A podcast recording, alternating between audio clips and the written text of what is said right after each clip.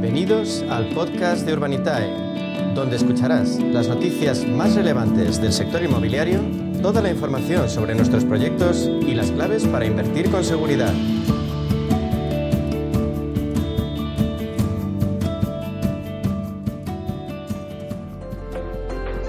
Bueno, pues ahora en nuestro espacio Inversión Inmobiliaria y Proctec con Urbanitae vamos a daros las nuevas claves financieras que están cambiando el sector inmobiliario gracias a la transformación digital. ¿Y quién mejor para contarnos qué se cuece en este sector que José María Gómez Acebo, director de clientes institucionales de la, plataforma, de la plataforma Proctec de financiación participativa autorizada y supervisada por la CNMV? Hablamos de Urbanitae. Bueno, vamos a saludar a José María. Buenos días. Hola José María, buenos días. No sé si hay algún problema. Eh, José María, buenos días. No te oímos. Hola José María, buenos días. Mm, parece que está teniendo problemas para conectarse. No le estamos oyendo el audio. Eh, José María, eh, buenos días. ¿Ahora? Hola, buenos días, José María, ahora sí. Ay, perdona, disculpa, gracias, tenía mal configurado el audio. Nada, no te preocupes. ¿Cómo estás? Bienvenida a nuestro último programa del año, José María. Muchas gracias. Bienvenido igualmente. Disculpar el, problema con el sonido. Bueno, bueno, me están diciendo por control que me has hecho una, una inocentada, que hoy es el Día de los Santos Inocentes. a fe que no ha sido así, pero podría, haber, podría haber sido, pero no, es el caso. No tengo un poco más de respeto por tus oyentes y por ti, no para hacer estas cosas. Bueno, Pepe, eh, bueno, como hoy es el último día, pues me gustaría hacer un pequeño balance sobre cómo ha evolucionado la inversión inmobiliaria en 2023 contigo.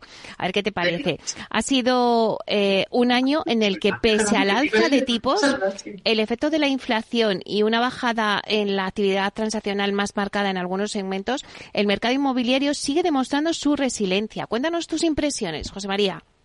Bueno, la realidad es verdad que es un año complicado si lo comparamos con 2022. O sea, la, inversión ha caído más o menos a la mitad en lo que hemos acumulado entre enero y septiembre y, hemos bueno, también hay que tener en cuenta que el año 2022 fue un año récord en términos de inversión inmobiliaria, que llegaron casi a los 15.000 millones de euros, 14.700. Entonces, que estamos con un volumen de de 2.280 millones según Richard en los últimos tres meses. Pero de todo este sector, lo que a nosotros nos interesa más es que el, que ha tirado de verdad es el sector living. El sector living que ahí incluimos un amplio espectro de todo lo que es aquello donde se puede vivir, que hablamos desde, desde residencial hasta Vilturren, o sea, compra para alquiler, eh, residencia de estudiantes, co-living, senior living. Y ese ha sido el mejor, el sector que mejor se ha comportado en términos de volumen de inversión en España, comprando más o menos el 32% de lo transaccional, es decir, un tercio. Entonces, ese es un sector que está considerándose mucho como foco de inversión y es de los activos que mejor evolución ha tenido durante todo este año. O sea que, eh, ¿crees que en el 2024 el foco también va a estar en el sector living, los inversores? Yo diría que sí. Eh, en concreto, respecto a la vivienda, que es donde nosotros concentramos la mayor parte de nuestras operaciones, eh, es verdad que el mayor coste financiero de las hipotecas y, por tanto, la demanda solvente, la demanda a la que puede acceder la vivienda es menor y hay un endurecimiento también de las condiciones de acceso al crédito por parte de los bancos. Eh, en todo caso, la falta de oferta eh, va a hacer que el mercado siga tirando. Eh, hemos tenido en torno a 600.000 viviendas vendidas este año, que es un 8-10% menos que el año pasado. Eh, pero no vemos que la vivienda nueva vaya a bajar de precio, teniendo en cuenta que el stock de vivienda nueva está bajo, bajo mínimos. De hecho, las grandes promotoras están apuntando que con la escasez de vivienda de obra nueva, eh, a pesar de la subida de tipos, va a seguir subiendo los precios. Y ya hay un fuerte interés por vivienda nueva porque ofrece mejores prestaciones que la de segunda mano y porque todavía sigue habiendo un importante stock de ahorro en las familias. Eso en la parte de primera residencia ah, en España y con focos fundamentalmente en grandes capitales como Madrid y Barcelona. Pero también en lo que es segunda residencia estamos detectando un movimiento fortísimo de inversor internacional. Está trayendo a un inversor que está buscando un lugar seguro de inversión, eh, cómodo para vivir y encontramos eh, compras por parte de extranjeros masivas. La más importante probablemente sea en Alicante, donde casi un 25% de las operaciones son realizadas por extranjeros. Pero Málaga, Barcelona, Valencia, Madrid están viendo un flujo constante de compradores internacionales, muchos para vivir, algunos para invertir, que ven en este activo en España como un refugio de inversión y, y por qué no decirlo también, como una oportunidad para vivir por lo menos los nueve, los nueve diez meses de invierno eh, cuando ya no tienes las obligaciones profesionales presenciales y puedes teletrabajar o vivir eh, fuera de tu lugar de nacimiento. Claro, eso sí, hemos tocado un poco cómo va a evolucionar el mercado en los próximos meses, pero eh, vamos a hablar ya de la actualidad de vuestra plataforma. Cerráis el año con la mejor de las noticias, ya que, según habéis anunciado esta misma semana, Urbanitae se internacionaliza e inicia actividad en Francia y Portugal.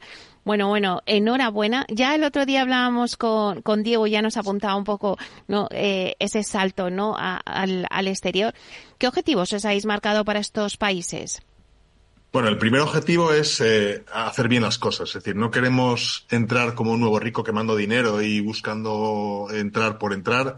Tiene que tener sentido. Eh, creemos que nuestra propuesta tiene mucho sentido, como hemos visto en España, tanto para promotores como para pequeños y grandes inversores y que en esos mercados no existe una oferta comparable a la nuestra y por lo tanto tiene sentido que vayamos allí, pero tenemos, tiene que sentido ir con las herramientas y la forma de trabajar del sector en cada país. Por eso es tan importante contar con gente local de absoluta confianza y hemos incorporado ya dos personas, uno en Portugal y otro en Francia, que tienen una amplísima experiencia en financiación alternativa de proyectos inmobiliarios y que han desarrollado toda o parte de su carrera profesional en el país donde queremos estar, tanto en Francia como en Portugal.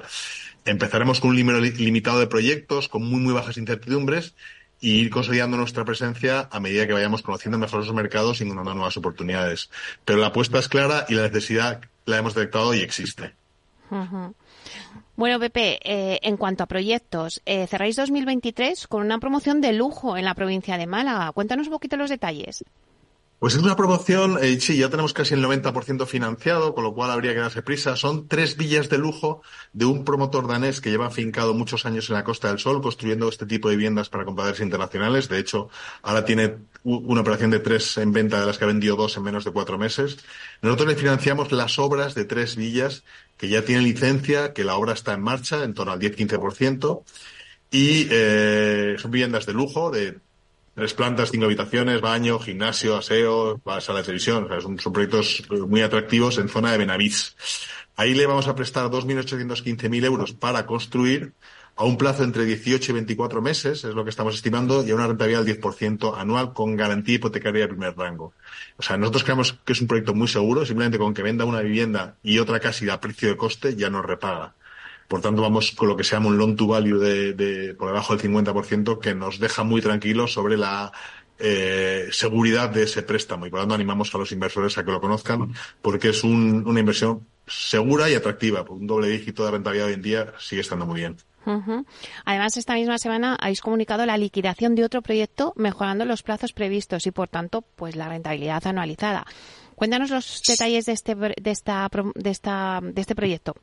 Sí, eh, eh, al igual que este que te comentaba de Marbella, era un, proyecto en el que financiamos la construcción de unas viviendas en Tarragona por la constructora Controverti, era el segundo que hacíamos con este promotor. Le dimos un préstamo de 800.000 euros para obra él nos puso un plazo de 15 meses, pero a los 11 meses ya ha podido cancelar porque ya ha entregado las viviendas suficientes como para cancelar nuestra deuda, con lo cual hemos adelantado el periodo de recuperación de inversión y hemos dado un retorno final del 7,6% en 11 meses, que está un poco por encima del 8% en, eh, anual.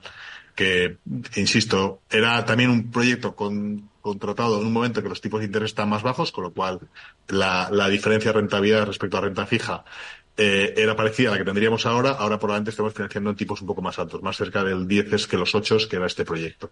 Fíjate, o sea, es que una rentabilidad final de casi el 8%, que es el doble de lo que te pueden dar eh, los bonos del Estado o las letras del Tesoro. Así que, Jorín, pues está muy bien eh, esa, este proyecto.